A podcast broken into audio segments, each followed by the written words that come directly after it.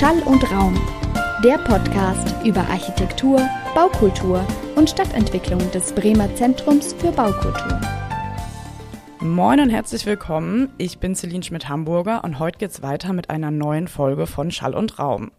Sorry für die Verspätung, ich bin gerade ziemlich im Umzugsstress und dachte mir, ich bin mir mal selber eine gute Chefin und mache jetzt einfach mal eins nach dem anderen. Vorab noch eine kleine Info, und zwar am 24.02., das ist der kommende Freitag, machen wir mal was Neues und wagen uns ins echte Leben.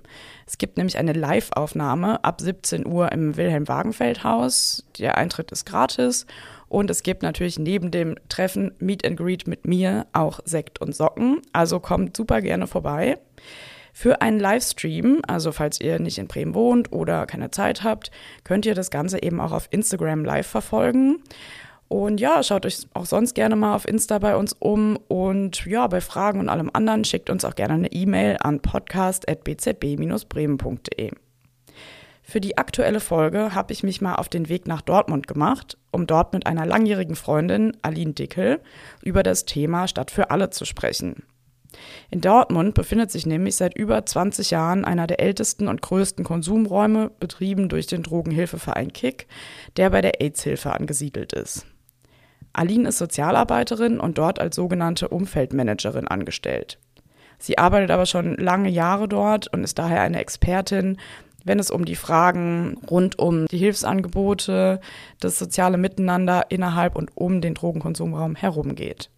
Wir sprechen über die Bedürfnisse marginalisierter Gruppen, aber nicht nur über, sondern auch mit ihnen im Übrigen, Spoiler Urban Legends, und besprechen die Wichtigkeit von Orten wie dem Konsumraum für die gesamte soziale Verträglichkeit in einer Stadt.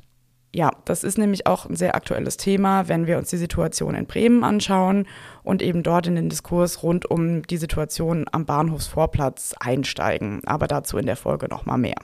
Und jetzt würde ich sagen, Los geht's. Hallo Aline, ich freue mich sehr, dass du da bist. Hallo Celine, ich freue mich auch, dass ich da bin. Und du da bist. Du bist ja heute bei mir. Ja, das stimmt. Ich bin heute in Dortmund. heute zwar, in meiner Welt.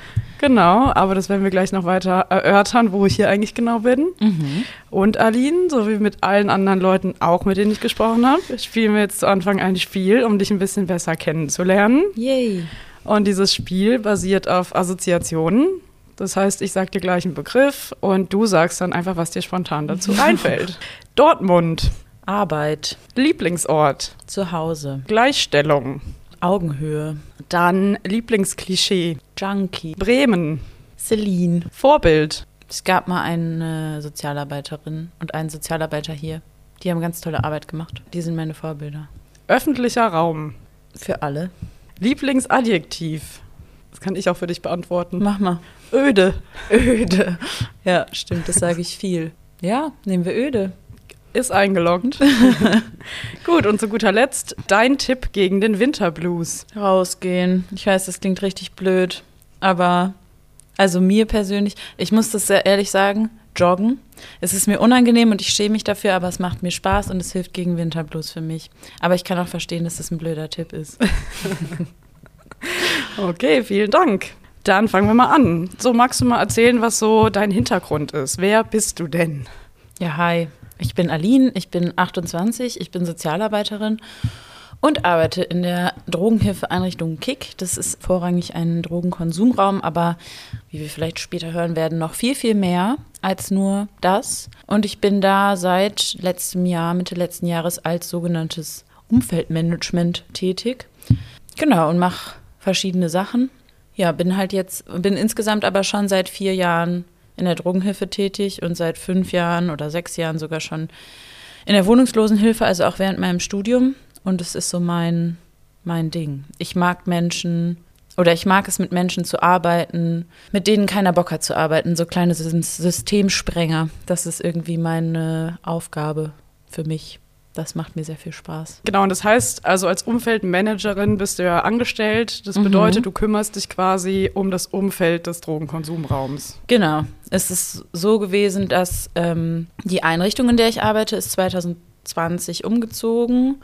Und wir sind jetzt in Dortmund, muss man sich vorstellen, mitten in der Innenstadt, neben der großen Einkaufspassage, Tiergalerie heißt das. Und da, wo konsumiert wird, wird auch gehandelt. Da halten sich Menschen auf, da wird geschnorrt, da wird Beschaffungskriminalität etc. ausgelebt und da halten sich Menschen auf, die vielleicht nicht der Otto Normalbürger im Stadtbild gerne sieht.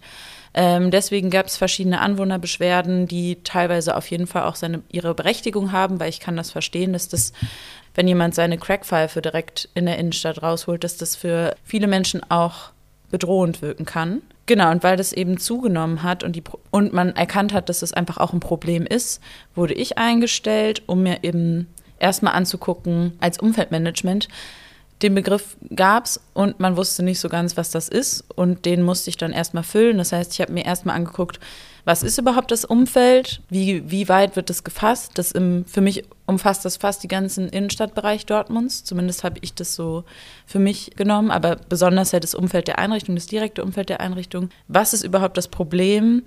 Und dann zu gucken, wie kann man das lösen? Und zwar nicht nur für die Perspektive der Anwohnerin, sondern ich arbeite schon klientenzentriert. Das heißt, ich gucke mir schon auch eher an, was kann ich auch für Lösungen für die Klientin finden, für die Menschen, die sich eben im Umfeld aufhalten. Und das mache ich jetzt. Das macht mir sehr viel Spaß. Ja. Schön. Und ja. was machst du dann da so konkret den ganzen Tag? Also was sind so deine Aufgaben? Kannst du das so mhm. runterbrechen oder? Ja, ich wohne ja in Bochum und dann fahre ich morgens mit dem Zug nach Dortmund rein und meistens beginnt mein Arbeitsalltag dann direkt am Bahnhof, weil ich dann schon Leute treffe manchmal. Und dann gehe ich zur Arbeit, auf dem Weg treffe ich Leute, quatsch mit denen, wie geht's dir, kommst du später mal rein. Wenn die sehr offensichtlich konsumieren, je nachdem wie viel Uhr es ist, versuche ich da schon so ein bisschen zu intervenieren und zu sagen, hey Leute, es sieht gerade nicht so cool aus, geht vielleicht mal dahin, räumt euren Müll weg. Wenn es nach zehn ist, versuche ich die mit in die Einrichtung zu nehmen, dass die eben nicht in der Innenstadt konsumieren, sondern halt in den in der Einrichtung direkt. Und dann mache ich hauptsächlich aufsuchende Arbeit. Ich laufe den ganzen Tag durch die Gegend, sammle irgendwelche Leute ein, nehme die mit in die Einrichtung, versuche die in Leistungsbezug zu bringen, also Hartz-IV-Anträge zu stellen, Personalausweise zu organisieren. Das klingt alles manchmal sehr einfach und ist ganz oft sehr kompliziert, weil man bei Null anfangen muss. Also die Leute haben keine Papiere, meistens keine Meldeadresse. Da fängt man bei minus 10 sozusagen an und mit manchen Behörden ist es auch immer nicht so einfach. Und in erster Linie ist mein Hauptjob, glaube ich, ganz viel Beziehungsarbeit. Ganz viel Smalltalk, ganz viel Bullshit reden über, was ist dein Lieblingsessen, bis hin zu, pf, keine Ahnung, wer jetzt wem irgendwie gerade welches T-Shirt geklaut hat, was weiß ich was. Es ist irgendwie super viel einfach Arbeit mit Menschen. Und jeder Arbeitstag von mir sieht ganz doll unterschiedlich aus. Andererseits mache ich Öffentlichkeitsarbeit, also ich versuche irgendwie in der Öffentlichkeit die Bedürfnisse von drogengebrauchenden und wohnungslosen Menschen zu vertreten. Ich sitze in verschiedenen Arbeitskreisen, versuche Netzwerkarbeit zu machen, dass das Hilfesystem untereinander, also mich mit anderen Hilfe, Hilfsinstitutionen zu connecten, dass man da flüssiger zusammenarbeitet und den Leuten mehr helfen kann. Politische Arbeit teilweise, Anwohnerbeschwerden, Beschwerdemanagement. Also es sind so ganz viele Aufgaben und in erster Linie versuche ich drogengebrauchenden Menschen eine Stimme zu geben und deren Bedürfnisse umzusetzen. Das ist, glaube ich, so mein Hauptziel. Das sind ja wirklich sehr, sehr viele Dinge. Kannst du vielleicht noch mal so ein bisschen für die Leute erklären, die sich da noch nicht so was groß drunter vorstellen können, was eigentlich so ein Konsumraum ist? Vielleicht auch, wie der initiiert wird, wie der funktioniert, wie der finanziert wird? Ja, Drogenkonsumräume gibt es seit 2000, wenn ich das richtig auf dem Schirm habe. Das ist ein Ort, oder ich kann das ja mal an der Einrichtung, wie ich, Drogenhilfeeinrichtung Kick in Dortmund, das kann ich erklären. Das ist eine erste Anlaufstelle für Drogengebrauchende. Das ist mir sehr wichtig, dass man drogengebrauchende Menschen sagt und eben nicht Junkies, Abhängige oder sonst was, weil das immer eine sehr große Stigmatisierung einherbringt. Das ist eine erste Anlaufstelle für drogengebrauchende Menschen, die sich in Dortmund aufhalten und wohnhaft in Dortmund sind. Wir haben einerseits ein Kontaktcafé, wo wir Spritzentausch machen. Es gibt sterile Utensilien, die man kaufen und tauschen kann eben. So simplen Sachen wie meine PC, wo man einfach mal ein paar YouTube-Videos gucken kann. Und dann eben das Herzstück der Einrichtung sind die Konsumräume. Wir haben einen inhalativen Raum, also einen Raucherraum, wo man ähm, hauptsächlich Heroin und Crack, also aufgekochtes Kokain, Crack ist Kokain mit Natron oder Ammoniak aufgekocht und dann raucht man das durch die Pfeife und Heroin raucht man auf einer Alufolie. Dieses Blechrauchen, das hat man bestimmt auch schon mal in verschiedenen Filmen gesehen. Und wir haben einen intravenösen Raum. Da wird, kann man eben Heroin drücken, also spritzen. Und wir haben 15 inhalative Plätze und acht intravenöse Plätze. Das ist der größte Konsumraum Deutschlands. Und das wird immer betreut von Mitarbeitenden in, eben um Drogennotfälle, Überdosierung zu vermeiden, sterile Utensilien rauszugeben und ganz viel den Leuten eben einen Schutzraum zu bieten. Darüber hinaus haben wir eine Dusche, wir haben Toiletten, wir haben eine Aufenthaltsfunktion, wir haben Sozialarbeiterinnen, die Beratungen machen, verschiedene Art, Kriseninterventionen. Wir haben eine drogentherapeutische Ambulanz, besonders für Menschen ohne Krankenversicherung, die sowas wie Wund- und Abszessbehandlung hauptsächlich machen, da eben durch das Spritzen und unsterile Nadeln etc. Verunreinigungen kommen und dann bekommt man auch mal einen Abszess. Und es ist viel ein Ort, für mich ist es ein Ort. Ich weiß natürlich nicht, ob das für meine Kollegen alle so ist, aber ich glaube, für viele ist es das auch. Ein Ort, wo die Menschen einmal einfach so sein können, wie sie sind, weil das können sie auf der Straße oft nicht. Da sind sie immer, da werden sie eher abwertend behandelt und hier begegnen wir den Leuten auf Augenhöhe. Hier muss sich keiner verstecken. In Deutschland ist es nun mal so, dass Konsum legal ist, Besitz und Erwerb ist illegal. Das heißt, die sind immer in so einer Beschaffungskriminalität drin. Die sind immer direkt Verbrecher, obwohl das eigentlich sie das gar nicht sein wollen unbedingt. Und hier haben die einen Ort, wo sie es eben nicht sind, wo die eben so sind, wie sie sind. Ich weiß, wer dealt, ich weiß, wer was konsumiert. Mich muss hier keiner anlügen. Und das ist das Schöne an der Arbeit. Das sind alles erwachsene, mündige Menschen, die sind in der Lage, ihre Entscheidungen zu treffen. Und wenn der Konsum gefährdend ist, kann ich mit den Menschen darüber reden. Und mein Ziel ist natürlich immer, das Leben der Menschen zu verbessern und den Einstieg in den Ausstieg zu begleiten. Aber erstmals meine persönliche Aufgabe, den Leuten eine gute Zeit zu machen und die so zu nehmen, wie die sind, weil das sind ganz viele ganz, ganz tolle Menschen und mehr als nur die Summe ihrer Drogenprobleme, mhm. sondern halt einfach ganz tolle Individuen. Ja, und finanziert, jetzt ich, bin ich ein bisschen abgekommen. Finanziert wird das Ganze von der Stadt Dortmund. Das wird immer städtisch finanziert. Es sind halt auch, man, früher hat man auch Gesundheitsräume gesagt. Es ist ja, früher war auch Drogenhilfe. Das ist einfach, es ist eine niedrigschwellige Einrichtung. Das bedeutet, man hat so, versucht, so wenige Hürden und Schwellen wie möglich den Menschen zu machen. Wir haben trotzdem verschiedene Schwellen. Also zum Beispiel, um die Räumlichkeiten hier zu nutzen, muss ein Nutzervertrag abgeschlossen werden. Das heißt, Du musst einerseits deine Daten abgeben und andererseits musst du dich irgendwie identifizieren. Das war lange Zeit nur für Dortmunder Bürgerinnen möglich, mit einem Personalausweis oder irgendeinem Dokument, was auch gerade gültig ist. Das ist inzwischen nicht mehr so. Wir haben jetzt seit dem 1.8. die sogenannte Modellphase. Jetzt muss man sich nur noch glaub, glaubwürdig identifizieren. Das heißt, für mich reicht auch teilweise ein Anruf bei den Bürgerdiensten und ich sage, kennen Sie den? Und dann sagen die mir, ja, ich kenne den und dann reicht das. Trotzdem sind manche Menschen immer noch ausgeschlossen, aber seitdem steigen wieder die Konsumzahlen. Wir haben im Schnitt 250 Konsumvergänge pro Tag aktuell und vor der Modellphase waren wir so bei 140. Also es ist einfach nochmal deutlich angestiegen und das hat das Umfeld auch entlastet. Also das war auch eine meiner Aufgaben, als die moderne Phase begonnen hat, mich im Umfeld umzugucken und die Leute direkt in die Einrichtung zu bringen. Und das hat das auch auf jeden Fall nochmal dolle entlastet das so zu Drogenkonsumräumen. Ich glaube, ich bin ein bisschen wir gewesen. Nein, ach. Okay. Aber es ist ja so, dass man hier drin auf jeden Fall keine Drogen bekommt. Ne? Die Leute bringen ihre Drogen selber mit. Ja. Also natürlich, man muss sich jetzt nichts vormachen. Natürlich wird hier drin auch gehandelt. Das müssen wir, wenn wir das sehen, wird, wir haben einen Regelkatalog und Handel ist hier verboten, weil wir uns damit selber, also man macht sich schon als mitarbeitende Person hier auch ein bisschen, ist schon in so einer äh, strafrechtlichen Grauzone. Wenn ich jemanden, ich weiß, wer dealt, ich habe datenschutzrechtlich, muss ich das niemandem sagen, trotzdem ist es, will ich das nicht wissen oder ich will nicht wissen, wie viel gedealt wird. Aber hier drin wird auch manchmal gedealt. In erster Linie machen die Leute das vorm Tor, so soll es sein. Das sieht das Umfeld dann natürlich ungerne. Das hat auch zur Konsequenz, dass hier regelmäßig Ordnungsamt und Polizei vor der Tür steht, was wiederum problematisch ist, weil wenn die vor der Tür stehen, kommen die Leute nicht hier hin, weil die halt wissen, was dann passiert. Die werden durchsucht, die werden gefilzt, die kriegen Strafen, die werden eingepackt. Das ist irgendwie ein bisschen fehl am Platz, weil dann hat auch niemand wieder was davon. Wenn die Leute nicht hier konsumieren, dann gehen sie wieder woanders hin und stellen dann wiederum das Umfeld. Das ist irgendwie so eine Verkettung. Also da macht Repression vor einem Drogenkonsumraum macht einfach keinen Sinn. Das macht an anderer Stelle vielleicht eher noch Sinn, auch wenn ich nicht so der Fan von repressiven Maßnahmen bin. Aber hier halt überhaupt nicht. Aber hier kriegen die Leute keine Drogen. Wir müssen eine Sichtkontrolle machen. Also wir müssen, wenn die Leute kommen, einmal zeigen, was sie dabei haben und was sie konsumieren wollen, eben um zu vermeiden, dass sie in der Einrichtung was kaufen bei anderen Leuten. Aber hier kriegen die Menschen keine Drogen. Nee. Das wäre aber grundsätzlich Wunschdenken meinerseits, dass die hier saubere und reine Drogen bekommen würden. Also es gibt medizinisches Heroin, das ist Diamorphin, und es gibt medizinisches Kokain, den Begriff habe ich vergessen, aber das gibt es auch. Und das würde einiges erleichtern oder auch sowas wie Drug-Checking ist in Macht NRW? Nordrhein-Westfalen ist das verboten. Dürfen wir nicht. Ähm, das heißt, wir können auch gar keine Konsumempfehlung machen. Also wie viel ist es gerade sinnvoll zu konsumieren? Und das würde viele Menschen schützen. Wir haben hier noch nie einen Todesfall gehabt. Das ist gut. Wir konnten immer, wir können immer intervenieren. Wir, es gibt ähm, gerade bei Heroin, wenn man eine Überdosierung hat, dann hört man eben auf zu atmen und das verlangsamt alles. Es gibt ein Gegenmittel, das heißt Naloxon. Das kann man durch die Nase wie so ein Nasenspray jemandem geben. Das hebt die Wirkung von Heroin auf. Das kann man zur Not geben. Wir können Sauerstoff geben. Wir können immer ein RTW rufen. Hier ist bisher niemand gestorben und ich glaube, das wird auch erstmal so bleiben.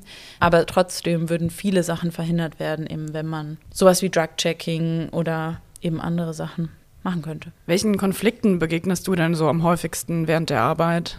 Ist auch so ein bisschen Perspektivfrage. Ich glaube, der größte Konflikt ist immer so Gesellschaft, Öffentlichkeit, Händlerschaft, Gastronomen, Konsumentinnen des Einzelhandels und andererseits Drogengebraucherinnen, wohnungslose Menschen, Hilfesystem. Das sieht manchmal konträr aus. Im Endeffekt glaube ich, dass das oft eine ähnliche eigentlich wollen wir ja alle das Gleiche, sag ich immer, weil man irgendwie will, dass die Menschen von der Straße kommen, dass es den Menschen gut geht. Ich weiß nicht, ob das immer im Sinne der Händlerschaft ist, aber im Endeffekt ja schon, weil wenn es den Leuten gut geht und sie von der Straße sind, dann treiben die sich eben nicht in der Innenstadt rum. Ich glaube aber, dass das ein Ding ist, also durch Corona wurde auf einmal, waren die Innenstädte menschenleerer. Dadurch hat man eben mehr Wohnungslose, mehr Drogengebraucherinnen, mehr Elend vielleicht auch einfach gesehen, weil die nicht mehr in der Masse untergegangen sind. Dadurch wurde da, glaube ich, der öffentliche Druck größer. Aber für mich ist das, also wenn ich, glaube ich, durch die Innenstadt gehe, habe ich einen ganz anderen Fokus und ich sehe die Menschen immer.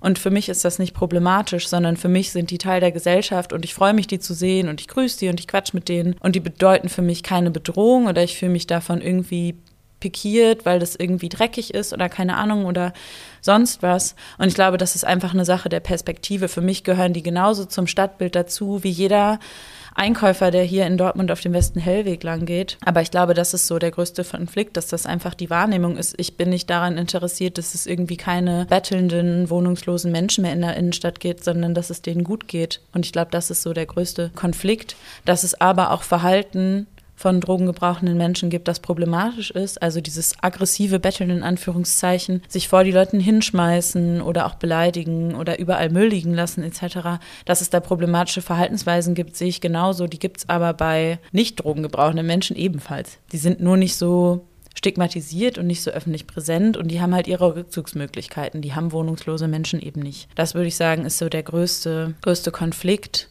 Ja, würde ich erstmal so sagen. Aber das ist schon extrem, ne? Da wird so das Private öffentlich und irgendwie schwingt da ja auch so eine gewisse Hierarchie mit. Vor allem, wenn man so jetzt mal nachdenkt über das Oberthema der Staffel, das ist ja Stadt für alle.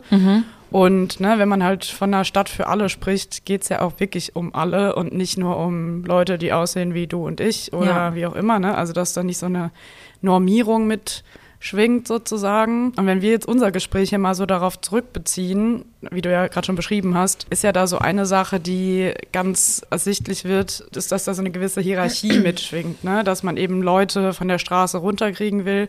Jetzt nicht nur, um den Leuten dann ein warmes Dach über dem Kopf zu beschaffen, sondern auch, um die aus dem Sichtfeld von Anwohnenden oder TouristInnen oder so weiter irgendwie zu bekommen. Also ne, dadurch kommt es ja auch dazu, dass Gruppen verdrängt werden von bestimmten Orten, weil man eben sagt, das ist dann hinderlich für das Konsumverhalten in den Geschäften und so weiter und so fort. Kannst du da vielleicht noch mal so ein bisschen mehr zu erzählen oder hast du da irgendwie so eine Idee, wie man da noch mal anders gegensteuern kann? Ja, also meiner Meinung nach ist Repression und Vertreibung sowieso nie eine Lösung, weil dadurch werden die Menschen nicht weniger oder die gehen, die suchen sich andere Orte.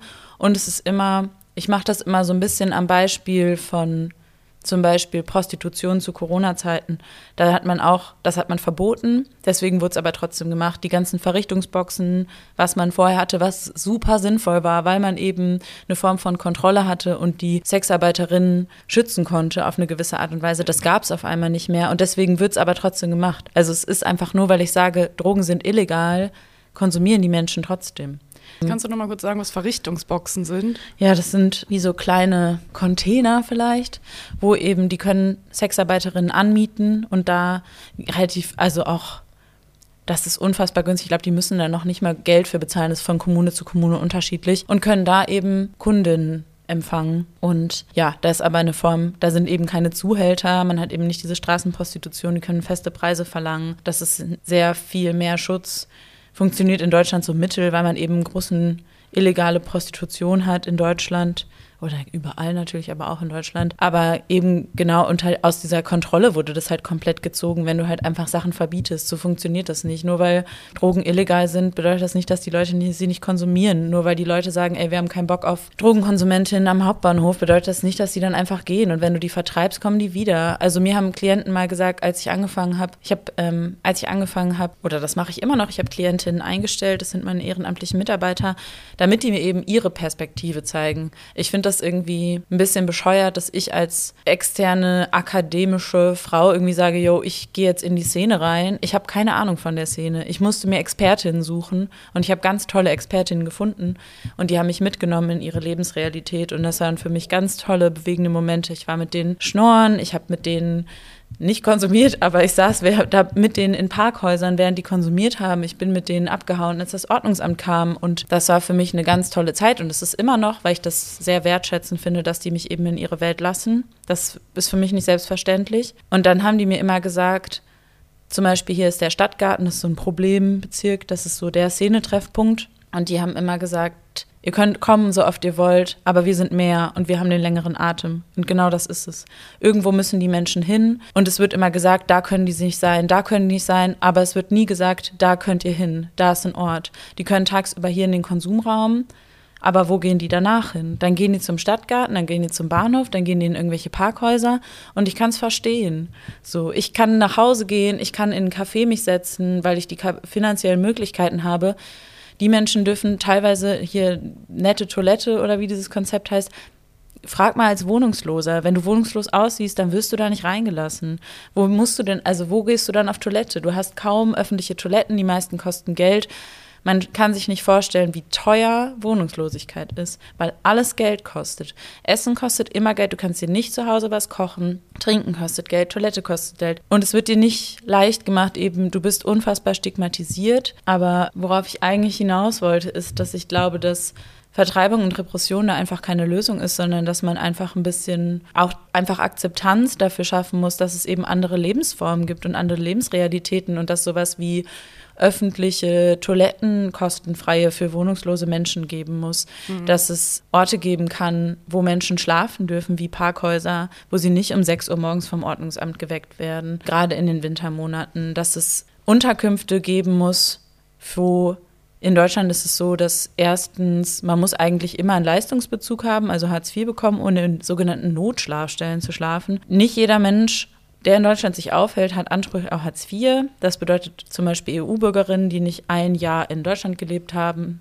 äh, gearbeitet haben und keinen Rückreisewunsch haben, kommen da nicht rein. Super viele Menschen sind davon ausgeschlossen. Es ist einfach nicht niedrigschwellig. Und auch für diese Menschen muss es irgendwie Orte geben. Es gibt ganz viele Menschen, die nicht in einer normalen Wohnung klarkommen, weil die psychisch einfach nicht auf dem Level sind wie du und ich, sage ich mal, sondern einfach, da muss es alternative Wohnkonzepte geben. Ich kann nicht jeden Menschen, selbst wenn mir die Stadt sagt, hier, wir haben eine Wohnung für den, kann ich da nicht reinsetzen, weil der nicht weiß, wie eine Toilette funktioniert. Solche Menschen gibt es und das ist in Ordnung, dass es die gibt. Die haben einen anderen Hilfeanspruch und dafür muss es eben Lösungen finden. Aber ich finde das super wichtig, dass eben, ich finde es schön. Ich habe Menschen mit den schönsten, zahnlosesten Lächeln gesehen.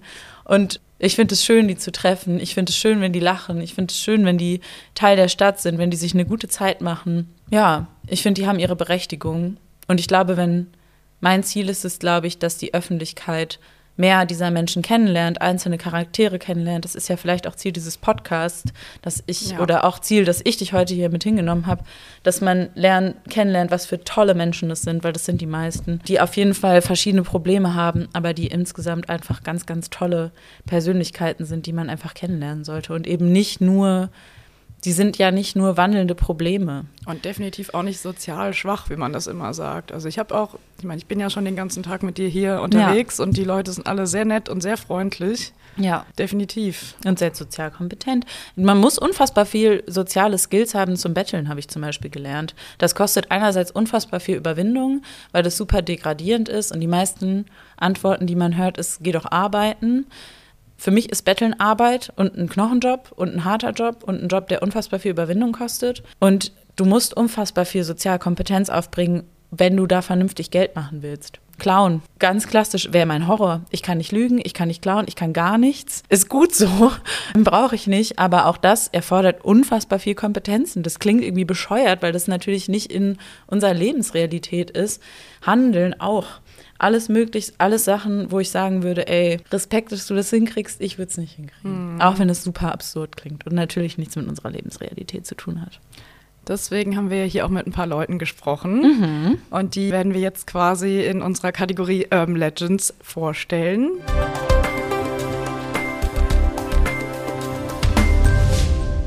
Urban Legends. Ich bin Leon, ich bin 20 Jahre alt und konsumiere sehr viel Heroin und Kokain. Nach dem Aufstehen meistens erstmal hier zum Kick, also zum Drogencafé ähm, und dann erstmal rauchen, also gesund machen halt und dann den ganzen Tag eigentlich äh, Geld beschaffen, sag ich mal. Diebstahl. Weil ich hatte keine Lust mehr zu. Ich habe erst geschnort. Keine Ahnung, irgendwann äh, war mir das peinlich irgendwie so, immer die Leute zu fragen. So, ich habe mich diese Hemmschwelle so. Einmal habe ich eine außer meiner alten Schulklasse, ich war vor Gesamtschule, und dann habe ich die von hinten angesprochen, die dreht sich um, das war eine alte Schulkameraden. So, und die macht, keine Ahnung, die arbeitet oder so, weiß nicht, und das war schon peinlich, ne? So, allein sowas, da wäre ich lieber, wenn ich beim Clown erwischt werde, gucken wir dann natürlich blöd so. Ich verstehe, kann ja nicht nachvollziehen, warum die dann, äh, wie heißt es so, äh, nicht mehr antworten können, so. Äh, wenigstens Nein sagen.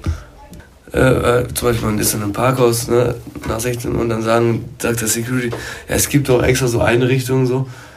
Und dann äh, sage ich auch immer, ja, die machen um 16 Uhr zu, ne, bis 16 Uhr bin ich da. Aber was soll ich nach 16 Uhr machen? Ne? Irgendwo muss man ja hin. Aber das ist halt ne, schwierig, so dann noch einen Platz machen, wo man halt abends oder nachts hingehen kann, wo Leute konsumieren können.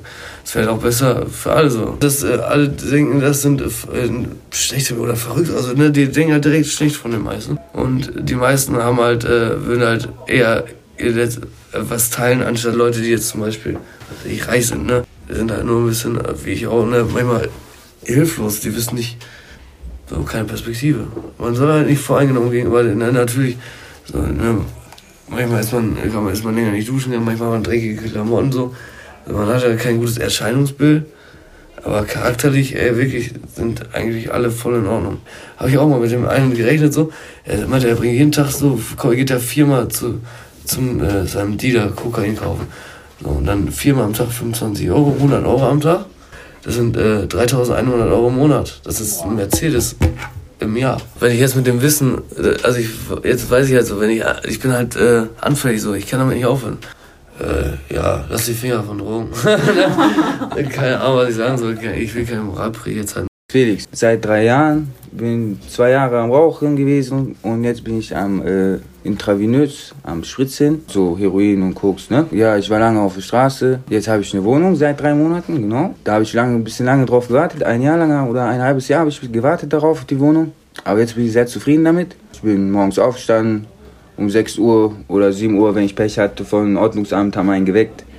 Musste aufstehen um 7 Uhr in der Kälte, wenn du Glück hast, haben die schlafen lassen bis 10 Uhr, wenn sie dich nicht gefunden haben. Dann bin ich meistens zum Kick gegangen, wo ich jetzt auch hier bin, um meine äh, Drogen zu konsumieren. Davor war ich meistens immer Geld machen, schnorren gehen, die Leute nach Geld fragen, ein paar Euro geben, damit ich mir meinen Drogenkonsum finanzieren kann. Das Anstrengendste war, Geld aushalten, die ganze Zeit draußen sein, ohne mal irgendwo warm dass es mal warm ist, weil wenn du irgendwo reingegangen bist, wo es warm ist, hat man dich auch wieder rausgeschickt, dass du da nicht äh, hausen darfst. Mir geht es nicht gut, weil ich nicht arbeite. Das denken die Leute. Dass alle meine Probleme sich äh, auflösen, wenn ich arbeiten gehe. Obwohl ich, ich war schon arbeiten ein Jahr lang und äh, das hat auch Spaß gemacht. Ich habe mich auch über das Geld gefreut. Aber das hat meine Probleme nicht gelöst. Das hat nicht äh, meine, äh, meine Kindheit mir wiedergegeben. Das hat nicht mein, äh, meine äh, leibliche Mutter wieder auferwacht interessieren sich einen Dreck für dich und meinen, du bist nur selber schuld. Die meinen irgendwie zu denken, die würden dich, wenn du die mit denen redest, denken die, also habe ich das Gefühl, dass die denken, dass die würden mich schon zu 99 Prozent kennen. Die denken alle, wir hätten die gleiche Einstellung, zum Beispiel, wir haben keinen Bock zu arbeiten. Das denken die, wir haben keinen Bock. Wir sind drogenabhängig, weil wir Party-Marty machen. Und die Leute denken immer, man ist selber schuld. Man hätte äh, einen anderen Weg gehen können. Stimmt auch manchmal, man hätte schon manchmal andere Entscheidungen äh, treffen können. Aber nur wenn man die Voraussetzungen nicht hat oder in seiner Kindheit nicht die Voraussetzungen bekommen hat, dann ist es schwierig für einen Menschen auch die richtigen Entscheidungen zu treffen. Dir geht es ja schlecht auch, ne? du kriegst ja einen Entzug, einen körperlichen Entzug, du, du fängst an zu schwitzen, deine Gliedmaßen tun dir weh, deine Knochen tun dir weh.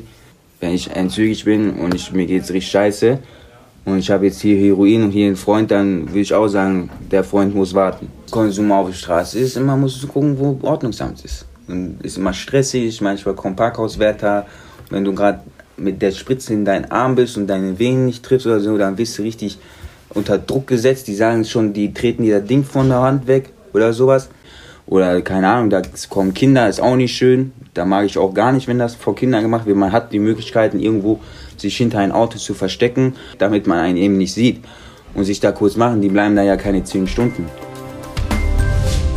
Genau, haben wir ja auch jetzt schon so ein bisschen gehört, aber nicht nur in Dortmund, aber auch in Bremen gibt es ja eine sehr stark wachsende Crack-Szene. Mhm. Kannst du dir vorstellen, warum? Und vielleicht ist es ja auch ein gutes Beispiel, um mal zu sehen, wie das überhaupt, äh, ja, wie sich die Szene auch verändert. Boah, warum finde ich schwierig zu beantworten. Es ist eine krasse Veränderung, weil die Droge einfach anders wirkt. Also Heroin, das hat ja auch, haben ja auch eben die Menschen teilweise beschrieben. Das ist ja eher so dieses Uterusgefühl, Geborgenheit, runterkommen. Und Crack ist eben dieses explosionsartige Glücksgefühl. Mir haben das Menschen immer wieder beschrieben, als dass sie das erste Mal Crack geraucht, gespritzt, was auch immer haben. Und man will immer mehr davon. Du hast halt so eine krasse Gier. Und das ist das Gefährliche an Crack, dass du eben diese Gier hast. Du hast nicht mehr dieses, ah, ich, früher sind die Leute hingekommen, haben Heroin geraucht oder gedrückt und haben danach noch ihren Rausch richtig genossen und sind lange hier geblieben und haben das irgendwie ja einfach genießen können. Und jetzt ist es schnell, schnell Geld machen, nächster, ähm, nächsten Kopf rauchen, sagt man ja irgendwie, ne? Und weiter, weiter, weiter. Und das hat sich verändert. Also auch, dass man den Bezug zu den Leuten nicht mehr so schnell kriegt, weil die eben, weil das so schnelllebig ist. Man muss den Leuten viel mehr hinterherlaufen. Es ist einfach alles egaler weil man eben nur noch diese Droge im Kopf hat. Die Konsumform ist anders. Also es ist einfacher, mal eben sich eine Crackpfeife rauszuholen und ein, zu rauchen. Das ist auch mit Wind- und Witterungsverhältnissen viel einfacher als ein Blech. Da muss man den Stoff da drauf kippen, dann kommt ein Windstoß etc. Es ist einfach also von so eine Alufolie, ne? Genau, auf so einer Alufolie mit einem Röhrchen und so. Man braucht viel mehr Utensilien. Das ist ähm, viel komplizierter. Deswegen glaube ich, wird das auch mehr öffentlich konsumiert, weil das einfacher ist, öffentlich zu konsumieren und man schneller wieder wegpacken kann. Die Gefahr, dass man den Stoff verliert, ist nicht so groß. Und vor allem diese Gier. Und dadurch, dass, und die, ja, diese Gier und die Menschen werden aggressiver, das macht einfach was anderes. Also der klassische Heroinkonsument ist so ein, ist halt eher so gediegen und entspannt und sehr schläfrig und das sieht man ja immer wieder, dass die Leute so einschlafen, ganz gemütlich. Und von Crack sind die Leute so auf Zündung und so schnell, schnell und wo ist das nächste? Und ich kann eigentlich nicht mit dir reden, weil ich muss schon wieder los und ich bin aber dann wieder da und zack, zack, zack, zack, zack. Da ist es einfach schwieriger, die Leute zu erreichen. Und das ist auch bei uns ein massiver Anstieg gewesen. Und ich glaube, dass das für die Drogenhilfe immer noch gerade darum geht, darauf adäquat zu reagieren und dass das super schwierig ist, weil das einfach andere Belange sind, weil die Sachen, weil sich die Menschen verändern. Man sieht, ich finde, man sieht viel mehr diesen körperlichen Verfall, also viel mehr Leute auf einmal ohne Zähne, ohne viel dünner geworden, so, weil alles andere spielt halt keine Rolle, sondern nur noch diese Droge und das merkt man einfach dolle in der Szene. Aber warum das so ist, weiß ich nicht. Wahrscheinlich, weil die Verfügbarkeit da ist, weil es halt eine, ein krasser Rausch ist und eine krasse Droge ist. Was ich zum Beispiel, was ich immer ganz von außen sieht, das überhaupt nicht gut aus. Also wenn man Crack raucht, man manchmal sogenannte Suchflashs. Das bedeutet, dass man sucht nach Drogen und dann sieht man das manchmal, vielleicht kennt man das, wenn man ähm, über die Straße geht und die Leute gucken so hinter Fußleisten und an Mülleimern und suchen überall. Das ist vom Crack. Und das finde ich, klingt so nach einem absurden Wirkung, weil ich das so weird finde, dass die Leute mir sagen, ja, ich weiß, da ist nichts, aber ich muss jetzt suchen. Und ich kann mir nicht vorstellen, wie das ist, dass ich auf einmal anfange, irgendwelche Sachen zu suchen. Aber finde ich super spannend. Ich glaube, dass man da einfach noch, das ist einfach ein neueres Phänomen und darauf muss man jetzt reagieren. Das wird sich verändern. Ich kann aber auch verstehen, dass das für die Öffentlichkeit problematisch ist, weil eben die Leute aggressiver sind, weil viel mehr öffentlich konsumiert wird. Ich will gar nicht abstreiten, dass das irgendwo ein Problem ist. Für mich ist das Alltag und Lebensrealität, klar, aber ich finde nicht, dass man vom Normal, Otto Normalbürger dafür Akzeptanz und Billigung irgendwie und keine Sorgen oder sowas in Kauf nehmen muss, sondern ich sehe das auf jeden Fall als Problem für die Konsumentin, aber auch für die Öffentlichkeit, also für beide Seiten. Aber ich glaube, auch da ist Repression keine Antwort, weil auch dann wird wieder nur Stoff gestreckt, die Leute, also es ist ja wieder mhm. problematisch. Ich glaube, dass man da halt die soziale Arbeit, das Gesundheitssystem, ich glaube, dass es, es braucht eine Form von Substitution, wie man das mit Methadon hat, für Heroin oder Pulamedon etc., braucht man das auch für Crack. Das gibt es teilweise, es ist in Deutschland nicht zugelassen, aber solche Lösungen müssen her, mhm. meiner Meinung nach. Ja, und vor allem auch so dieser, das hat mir dein Kollege vorhin ja erklärt im kleinen Vorgespräch, mhm. dass es ja lange Zeit diesen Ansatz gab im Umgang mit Drogenpolitik generell, dass ja immer so das Ziel war, alle Leute wegzubringen von den Drogen. Und das ist ja, ja im Abstinenzparadigma. Genau, und das ist ja hier irgendwie, ist ja schon auch ein Anzeichen für einen anderen Ansatz, dass man auch einfach die Leute quasi selber entscheiden lässt und es einfach akzeptiert als Teil der Gesellschaft. Also Abstinenzparadigma hat man eigentlich nur bis zu den 80er Jahren gemacht, wird teilweise heute noch gemacht, ist eigentlich komplett überholt, weil es super bescheuert, immer erstmal einen Veränderungswunsch an Menschen ranzubringen, anstatt den erstmal so anzunehmen, wie er ist. Für mich ist derjenige auch nicht nur süchtig, sondern erstmal, wenn ein Felix sagt, ich heiße Felix, dann ist das nicht Felix der Drogenabhängige, sondern ist das Felix so. Und dann höre ich mir erstmal an, was Felix beschäftigt. Und wenn er dann über seine Sucht sprechen möchte, können wir das gerne machen, müssen wir aber nicht. Wenn er Bock hat, sich über, keine Ahnung, Mario Kart zu unterhalten, dann unterhalte ich mich mich mit dem über Mario Kart. Das ist dann erstmal so. Aber das ist in vielen Momenten, also viele, viele Orte sind immer noch, du musst einen Entzug machen, um da rein zu können. Du musst dieses, du musst jenes. Das ist hier nicht so. In unserer Betriebsverordnung steht schon, dass wir langfristig darauf abzielen, eben den Ausstieg zu begleiten. Das finde ich auch immer wichtig. Ich glaube aber grundsätzlich nicht, dass du ein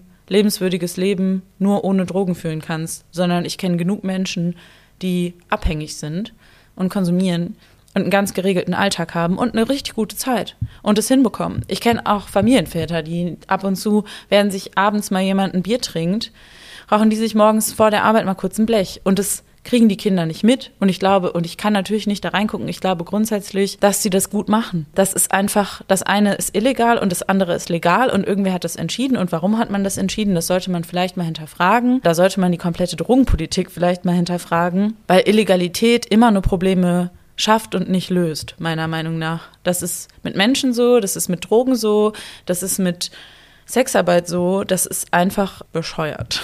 Also warum ist Heroin illegal und Alkohol legal. An Alkohol sterben viel mehr Menschen und ich will, bin auch nicht der Meinung, dass man direkt Heroin nicht, also einfach frei verkäuflich überall ausgeben sollte. Aber da muss sich auf jeden Fall was ändern in der Drogenpolitik, weil eben man macht die Menschen halt zu Verbrechern und das finde ich problematisch. Kein Mensch ist illegal, sondern die Drogen sind halt illegal und das ist, kippt manchmal in der Wahrnehmung. Und mhm. das finde ich schwierig. Und es sind auch nicht alles Kranke. Auch das finde ich sehr stigmatisierend, wenn man immer davon ausgeht, alle sind krank. Weil das, auch das hat immer so einen Veränderungswunsch. Und das finde ich blöd. Deswegen arbeite ich in der akzeptanzorientierten Drogenhilfe, weil ich das super wichtig finde, mir erstmal den Menschen anzugucken und nicht zu gucken, was muss der denn verändern, damit er wieder in die Gesellschaft passt, sondern mir anzugucken, wer bist du, was brauchst du? Was kann ich machen, dass es dir besser geht? Was kann ich machen, um dein Überleben zu sichern? Was möchtest du? Und nicht, was möchte ich? Was möchte die Gesellschaft von dir? Weil du möchtest wieder arbeitsfähig sein oder was auch immer und Teil der Gesellschaft sein, funktionierender Teil der Gesellschaft. Das ist hier nicht Kern meiner Arbeit, würde ich sagen. Du hast mich ja vorhin auch gefragt, als du mich dann mitgenommen hast in den intravenösen Konsumraum. Mhm. Hast mich ja vorher gefragt, ob das so in Ordnung ist für mich und ob ich das irgendwie sehen will oder ob ich irgendwie Bedenken habe oder sowas. Mhm. Und das hattest du vorhin ja auch schon schon angesprochen mit Leuten, die eben offen auf der Straße konsumieren. Was denkst du, warum löst es in Menschen sowas aus? Warum sollen die das nicht sehen oder warum, woher denkst du, kommt es? Also beim intravenösen Konsum kann ich das irgendwo nachvollziehen, weil nicht jeder kann Nadeln und Blut sehen. Ich weiß jetzt, dass du gesagt hast, dass es kein Ding für dich ist und dadurch, dass das hier ja auch irgendwie komplette Normalität ist und man daneben steht, während sich jemand einen Schuss setzt, kommt man, glaube ich, das musst du vielleicht nochmal sagen, aber gar nicht in dieses, oh mein Gott, was macht dieser Mensch da? Wie krass. Das hat man hier nicht, weil alle um einen rum das so normal finden, dass man gar nicht diesen Schockmoment, glaube ich, hat. Und vor allem auch irgendwie so dieses Umfeld hier drin, weil ich dann auch so, es ist super, also das ist ja seit zwei Jahren gibt es jetzt, oder drei, zweieinhalb. Hier in dem Ort, ja. Genau, und es ist ja auch ein Neubau und so. Ja. Und es ist ja super Medizinisch und steril, ne? Genau, Ja. und sehr liebevoll eingerichtet. Die ganzen Ja. Mitarbeitenden haben da irgendwelche Sachen aufgehängt, wie auch immer. Ähm, man merkt auch, die Leute, die hierher kommen, die fühlen sich hier irgendwie auch wohl und vielleicht auch zu Hause. Voll. Und dadurch ist es gar nicht so, ich sage jetzt mal in Anführungszeichen, schmuddelig, wie man sich sowas vielleicht vorstellt, wie irgendwelche Trainspotting oder so. Filmszenen. So ist es halt ja gar nicht. Nee, gar nicht. Die meisten drogengebrauchenden Menschen würde ich auch gar nicht als mit diesen klassischen, in Anführungszeichen, Junkie-Klischees irgendwie dreckig und lassen über deine, ihre Sachen. Die sind meistens sehr gut organisiert, weil die müssen voll viel organisieren. Du brauchst saubere Pumpen, du brauchst Nadeln, du brauchst dies, du brauchst jenes. Du musst dich da ein bisschen organisieren und natürlich gibt's Ausbrüche. Und natürlich gibt es Leute, die die Nadeln und Pumpen irgendwo liegen lassen, aber es gibt auch ganz, ganz viele, die die mitnehmen. Und vielleicht muss man auch mal ein bisschen darauf achten. Ich kann aber grundsätzlich nachvollziehen, dass das irgendwie ein krasses Bild ist. Also, weil ich finde die Vorstellung bei mir selber, mir irgendwas selber zu spritzen, super gruselig. Könnte ich niemals machen. Und das ist natürlich auch eine Konsumform, die super nochmal viel, viel drastischer ist, weil du dir irgendwie als einfach was zu trinken oder zu rauchen oder vielleicht auch mir was durch die Nase zu ziehen. Ich kann das schon nachvollziehen, dass das öffentlich problematisch ist, aber wir haben hier Öffnungszeiten aktuell von 10 bis 16 Uhr. Eine Sucht funktioniert nicht von 10 bis 16 Uhr. Süchtig ist man 24 Stunden lang und die meisten, das habe ich gelernt in meiner Arbeit und das fand ich sehr spannend, die meisten Menschen in Dortmund versuchen schon ihre Sucht irgendwie nach unseren Öffnungszeiten zu planen. Das heißt, die versuchen bis 10 Uhr zu schlafen, dass sie den ersten Konsum in der Einrichtung zu machen, werden aber meistens dann vorher vom Ordnungsamt geweckt, dann bist du entzügig, dann musst du dir natürlich irgendwo öffentlichen Schuss setzen. Du willst das aber, das ist ja was super Intimes auch einfach. Je nachdem, wohin du auch gehst, ob du in die Leiste drückst oder wo auch immer, suchst du dir dann Orte, wo du eben nicht gestört bist. Das sind nun mal Parkhäuser etc. Und nach 16 Uhr wird dann Geld gemacht. Und dann wird abends nochmal konsumiert, wenn die Innenstadt möglichst leer ist. Die versuchen es schon. Das gibt das, das gibt die Struktur und das System nicht her. Aber keiner hat Bock, sich mitten in die Innenstadt zu setzen und sich einen Schuss zu setzen. Man will ja auch irgendwie den Rausch genießen, wie ich gesagt habe. Also gerade Heroin und das wird nun mal meistens gedrückt. Da hast du auch Bock, danach mal kurz zu chillen. Und das machst du nicht in einem Parkhaus und das machst du erst nicht an öffentlichen Plätzen. Also drücken sieht man, glaube ich, verhältnismäßig wenig komplett in der Öffentlichkeit. Rauchen ja, auf jeden Fall. Und das ist auch nicht unbedingt cool, beziehungsweise ungewohnt, aber drücken, würde ich sagen, machen die wenigstens mitten in der Innenstadt. Mein Eindruck ist, als ich mir angeguckt habe, wie ist so die Lebensrealität von drogengebrauchenden Menschen, haben die wenigsten das sehr öffentlich gemacht, sondern schon versucht, das versteckt zu machen. Aber dann ist es irgendwie, es war lange Zeit in dem und dem Parkhaus, dann wurde da ein Sicherheitsdienst gemacht, dann konntest du da nicht mehr hin, dann sind die, also für mich ist es auch ein ständiges Suchen, dann ist da wieder Sicherheitsdienst, dann muss ich zum nächsten Parkhaus, dann ist die Tiefgarage, dann ist da, man ist ja auch die ganze Zeit immer nur versucht, also irgendwie auf der Flucht, um Orte zu finden, wo man irgendwie geduldet ist. Und manche Parkhäuser dulden die, aber dann hält sich wieder einer daneben und hinterlässt er den Müll, dann kommt da der nächste. Also es ist auch, ja, irgendwie ein Kampf. Also ich finde das Leben als drogengebrauchener Mensch, als Wohnungsloser, unfassbar anstrengend.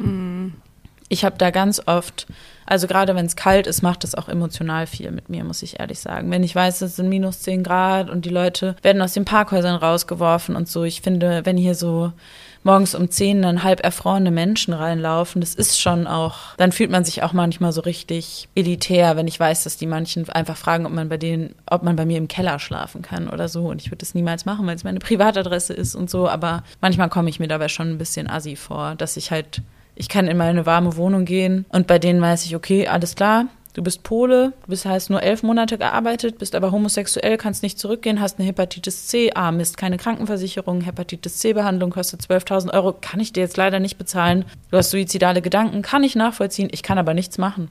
Ich kann nichts machen, außer gut zureden und dir vielleicht mal einen Kaffee spendieren.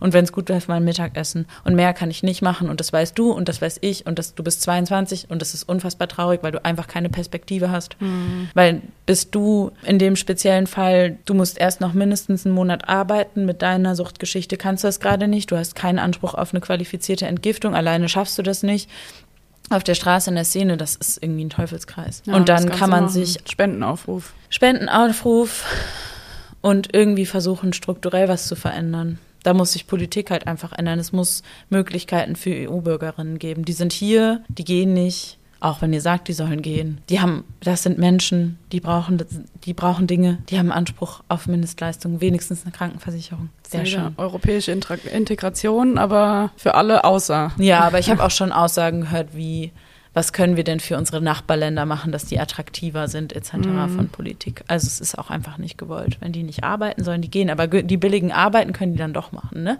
Spargel Ja, Spargelsaison kommt Ja. wieder. Genau, sowas. Ja, bescheuert. Naja. Oh Mann, ja, und gerade, ne, ich meine, das ist ja, was dem ja so zugrunde liegt, ist das, oder so ein bisschen, dass es einfach auch so das Verständnis von der, ich sag jetzt mal, Mehrheitsgesellschaft für eben diese Situation einfach viel mehr hergestellt werden muss. Ja. Ja. dass dann vielleicht auch im Umkehrschluss oder im, naja, sagen wir mal, in der Metaebene dann auch vielleicht politischer Druck gemacht werden kann, irgendwelche Wahlentscheidungen getroffen werden und so weiter und so fort. Ja. Aber gerade durch so Verdrängungsmechanismen und so ist es ja viel schwieriger, überhaupt Begegnungsflächen zu haben. Ja, absolut. Oder hast du da irgendwie eine, eine Idee, wie man das besser herstellen kann? Ich glaube, dass gerade weil so eine hohe Vertreibung herrscht, dass die Leute eben durch diese ganzen Fluchtmechanismen, die dann auch irgendwie kommen, natürlich noch weniger soziale Umgangsformen haben und dann, glaube ich, einfach verzweifelter sind. Wir alle merken irgendwie, die Krise, merken alles wird teurer, das merken Drogengebraucherinnen auch und auch nochmal auf einer anderen Ebene und die Verzweiflung steigt und das merke ich auch. Die Leute werden verzweifelter, es gibt immer mehr Menschen auf der Straße. Dann wirst du aggressiver beim Betteln. Ich glaube, manchmal ist es hilfreich, sich mit den Menschen zu unterhalten und einfach mal zu fragen, wie geht's? Wer bist du? Manchmal haben die Bock, sich mit dir zu unterhalten, manchmal auch nicht. Und das ist auch okay. Ich habe anderen auch nicht auch. immer Bock, mich mit denen zu unterhalten. Das sind keine Tiere. Man kann Hallo sagen, man kann Nein sagen. Weil das Schlimmste, das habe ich auch gelernt, wusste ich vorher auch nicht. Das Schlimmste ist ignoriert werden. Denkt man nicht, aber ignoriert werden ist das Schlimmste beim Betteln. Einfach Nein sagen ist echt in Ordnung. Das, das nimmt dir keiner übel. Keine Tipps, geh arbeiten, auch scheiß drauf. Du hast keine Ahnung, was dahinter steckt, so gib niemandem den Tipp. Ich glaube dann, man muss aufhören, so No-Go-Areas zu machen, weil ich glaube, das gibt's einfach nicht. Also es ist ja auch diese gefährliche Orte-Regelung. Ich weiß nicht, ob du das kennst. Es gibt Ist die das auch was wie diese Waffenverbotszone und sowas? Gibt's ja, so die in Richtung? Polizei kann im Prinzip so gefährliche Orte. Nach Paragraph XY, müsste ich nachgucken, deklarieren. Und Dortmund hat davon unfassbar viele. Und das kann die wahllos im Prinzip machen. Also es gibt nicht so Kriterien. Und meistens sind es Drogenszene-Treffpunkte. Und dann darfst du Durchsuchungen, Identifikationen ohne Grund machen. Ja, und das ist irgendwie scheiße, weil das halt immer ein Drogenszene-Treffpunkt ist. Und dann ist es immer schon wieder so eine Stigmasache. Und und dann, wenn man natürlich irgendwie dann guckt und Stadtgarten O in der Presse schon wieder gefährliche Orte, dann hast du da wieder so eine No-Go-Area, dann sagst du wieder, die Leute fühlen sich unwohl. Ich glaube, dass man sich da sel ich kenne die Leute inzwischen, aber ich kann auch verstehen, dass das manchmal, wenn da 20 Männer zusammenstehen und eine Crackpfeife rumgeht, kann ich verstehen, dass das bedrohlich wirkt. Ich glaube, dass man da Öffentlichkeitsarbeit und Aufklärungsarbeit super wichtig ist. Also auch das, was du machst, das ist super wichtig, sich mit den Leuten auseinanderzusetzen und auch für die Öffentlichkeit. Da muss Presse auch viel machen. Immer nur die bösen Junkies und die bösen Obdachlosen und hier ist Müll, da ist Müll. Vielleicht mal andere Artikel, vielleicht mal mit einzelnen Leuten sprechen. Was braucht ihr? Was kann man machen? Vielleicht nicht sowas wie diese bescheuerten Bezäunungen an den Bänken, dass die Leute dann nicht mehr drauf schlafen können. Warum meinst stört du- es sich, auf einer scheiß Parkbank zu schlafen? So feindliche Architektur. Ja. Ne? Ja. Oder auch die, dass sich Händler beschweren, dass nachts vor ihren äh, Läden geschlafen wird. Hey, ist doch fair. Solange die Leute morgens ihre Sachen wegräumen, würde ich auch auf jeden Fall eher in einem Ladeneingang als mitten auf der Straße schlafen. So, vielleicht muss man da mehr miteinander finden als gegeneinander. Das würde ich mir voll wünschen. Dass man halt fragt, was sind, also ein Ladenbesitzer sagt, okay, vielleicht du schläfst hier, dann machst du aber, weiß was ich was, putzt du einmal im Monat meine Fenster oder was auch immer. Das würden die Leute machen. So, ich glaube, dass man einfach mehr ins Gespräch miteinander gehen muss und sich strukturell einfach viel ändern muss. und sich wahrnimmt. Ja. Ja. Also, ich nehme dich jetzt mal mit nach Bremen. Und zwar gibt es da gerade eine riesige Diskussion rund um die Situation um den Bahnhof rum. Also den Bahnhof, der hat vorne und hinten jeweils einen großen Platz. Und da hat sich irgendwie ange oder laut Medienberichten hat sich die, und man bemerkt es auch, wenn man dort ist, hat sich die Situation bedingt auch durch unter anderem drogengebrauchende Menschen eben verschlimmert. Verschmutzung, herumliegende Spritzen etc. führen zu unangenehmen Gefühlen bei Reisenden und Anwohnenden. Ich zitiere gerade aus einem Artikel bei Buten und Binnen oder einem Beitrag. Teilweise werden Orte gemieden durch eben Anwohnende oder Reisende. Und es gibt einen Konsumraum oder Container in Bremen, beziehungsweise es soll ein fester installiert werden, aber erst 2024. Und der wird auch nicht direkt am Bahnhof sein, sondern so ungefähr einen Kilometer entfernt, was so ich habe mal bei Google Maps geguckt, so ungefähr 14 Minuten Fußweg ist. Und die Stadt hat bisher so drauf gesetzt, mehr SozialarbeiterInnen, mit, die verschiedene Sprachen auch sprechen, einzusetzen rund um den Bahnhof, mehr sanitäre Anlagen zu schaffen und ja, und haben dafür irgendwie so zwei Millionen Euro ausgegeben, glaube ich. Und das ist so ein bisschen dieses Sicherheitskonzept in Anführungszeichen, wo man sich dann wieder fragt, Sicherheit für wen eigentlich? Mhm. Und so auf der anderen Seite gibt es auch die extreme Forderung nach Räumung, vermehrte Kontrollen und Platzverweise, so nach dem Motto, die Polizei regelt es. Und das ja, ist so ein bisschen der andere Ansatz. Da hat auch äh, ein CDU-Politiker, äh, ich zitiere, er heißt Herr Strohmann von der CDU, zitiere, die Gegend um den Bahnhof sei zu einem Zentralort für gesellschaftliches Elend geworden. Mhm. Drogenabhängige, Obdachlose und Bettler prägen das Stadtbild. Der Bereich um den Bahnhof entwickle sich zu einem rechtsfreien Raum. Und jetzt diskutieren die auf Basis dessen, wird es gerade so stadtweit darüber diskutiert, dass es da vielleicht ein Alkohol- und Drogenverbot gibt in der Gegend rund um den Bahnhof. Was geht dir so durch den Kopf, wenn du sowas hörst? Drogengebrauchende und Wohnungslose werden sich immer da aufhalten, wo der Handel ist weil nur da Geldbeschaffungsmöglichkeiten sind. Die sind, halten sich in der Innenstadt auf. Da sind Menschen, die, wo die schnorren können. Das wird auch, egal wo man Drogenkonsumraum hinbaut, die werden den nicht nutzen. Das wurde hier in Dortmund auch mehrfach diskutiert, dass man den, was weiß ich was, in irgendeinen Vorort setzt. Ja, da kommt keiner hin. Da kommt Karl-Heinz hin, der mal einmal im Monat sein Blech raucht, der schafft das vielleicht, sich nochmal in die Bahn zu setzen. Aber die anderen, die bleiben halt hier und dann rauchen die halt hier. Auch ein Drogen- und Alkoholverbot, was gibt's dann? Dann gibt's wieder mehr Ordnungswidrigkeiten, das sind Strafen, die können die Leute nicht zahlen, weil sie kein Geld haben. Dann kommen sie ins Gefängnis, weil die sie absitzen müssen. Können sie ja noch nicht mal absitzen, sonst ist ja nur Erzwingungshaft. Das heißt, sie sitzen, haben dann nachher immer noch die Strafe, kommen dann wieder raus und der gleiche Kreislauf bringt von, von vorne und im Endeffekt zahlt es der Steuerzahler. Irgendwie doof, auch wenn ein Gefängnis 400 Hälfte noch nicht mal hilft, wieder auf die Beine zu kommen.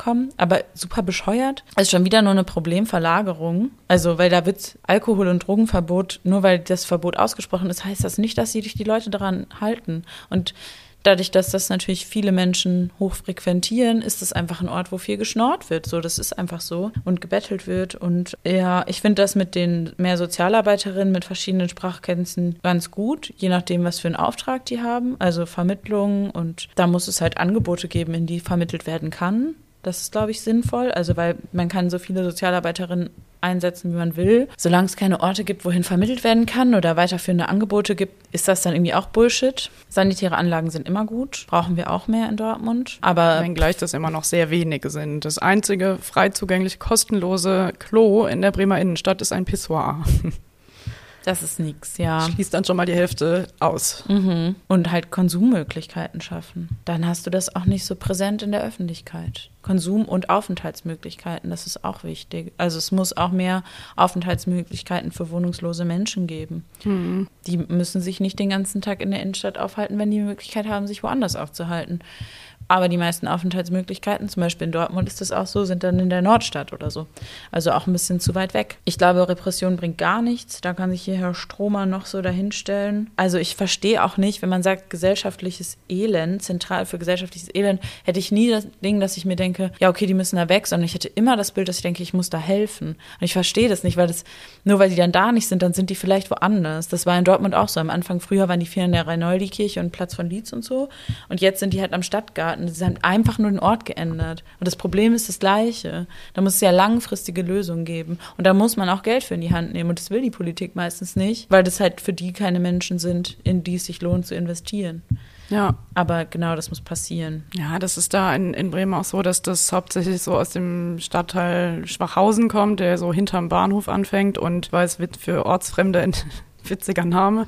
Äh, aber das ist schon auch eher so ein sehr bürgerlicher Stadtteil und da haben die Leute natürlich auch Zeit, sich über sowas zu beschweren. Ne? Und ich verstehe das auch. Ich verstehe das absolut, dass man keinen Bock, ich habe auch keinen Bock, dass das in vor meiner Tür passiert. Ich kann das irgendwo absolut nachvollziehen, wenn da überall Müll ist und so, aber was ich zum Beispiel viel mache, ist ja mit Klientinnen zusammen Müll sammeln gehen und denen ein bisschen Kohle dafür in die Hand zu geben, um einfach mehr Bewusstsein dafür zu schaffen. Und solche Konzepte machen da vielleicht auch Sinn. Mhm. Mehr Mülleimer aufstellen, Spritzenabwurf, gib den Leuten saubere Spritzen und Gebt ihnen die Möglichkeit, die anderen abzugeben. Solche Sachen.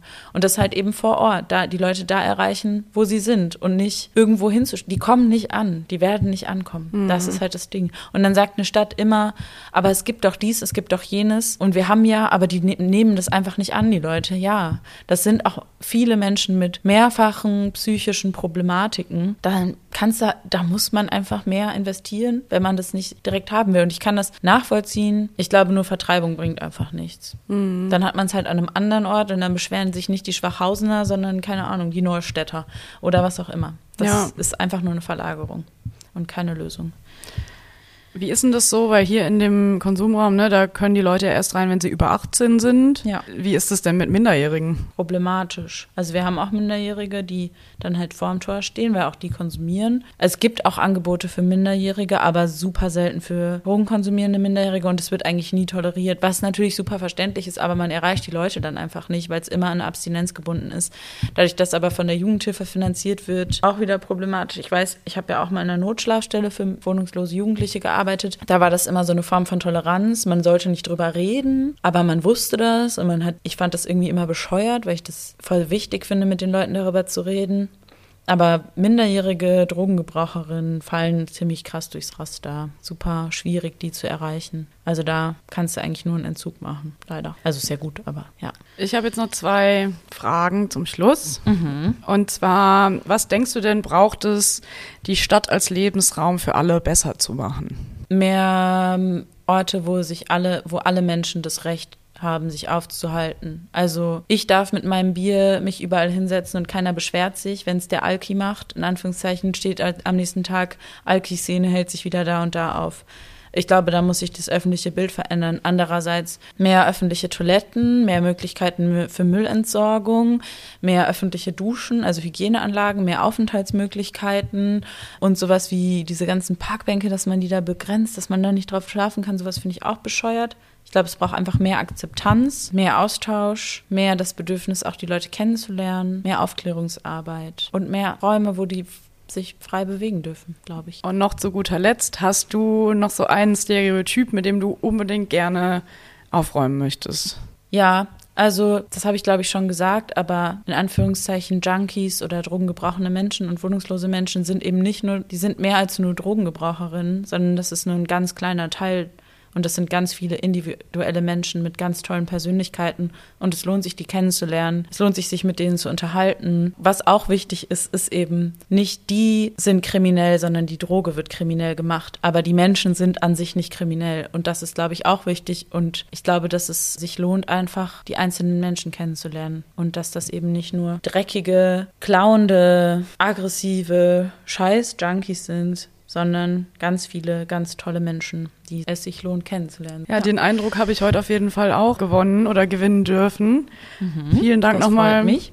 Ja, vielen Dank nochmal, dass du mich mitgenommen hast heute und auch vielen Dank an alle Leute aus dem Kick, sowohl die Mitarbeitenden als auch die Klientinnen. Ja, es war super schön. Ich finde, wir hatten ein sehr spannendes Gespräch und das freut mich. Ja, ich hoffe, dass das vielleicht auch ein bisschen dazu beiträgt, dieses Miteinander weiter fortzuführen. Das hoffe ich auch. Vielen Dank. Danke dir. Schall und Raum, der Podcast. Idee, Konzept und technische Durchführung Celine Schmidt-Hamburger.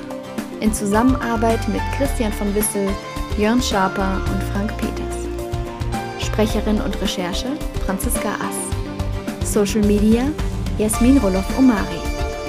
Social Media und Recherche Annika Kraut. Sounddesign Matthias Kloppe. Design Lars Neckel. Ein Format der Hochschule Bremen und des Bremer Zentrums für Baukultur.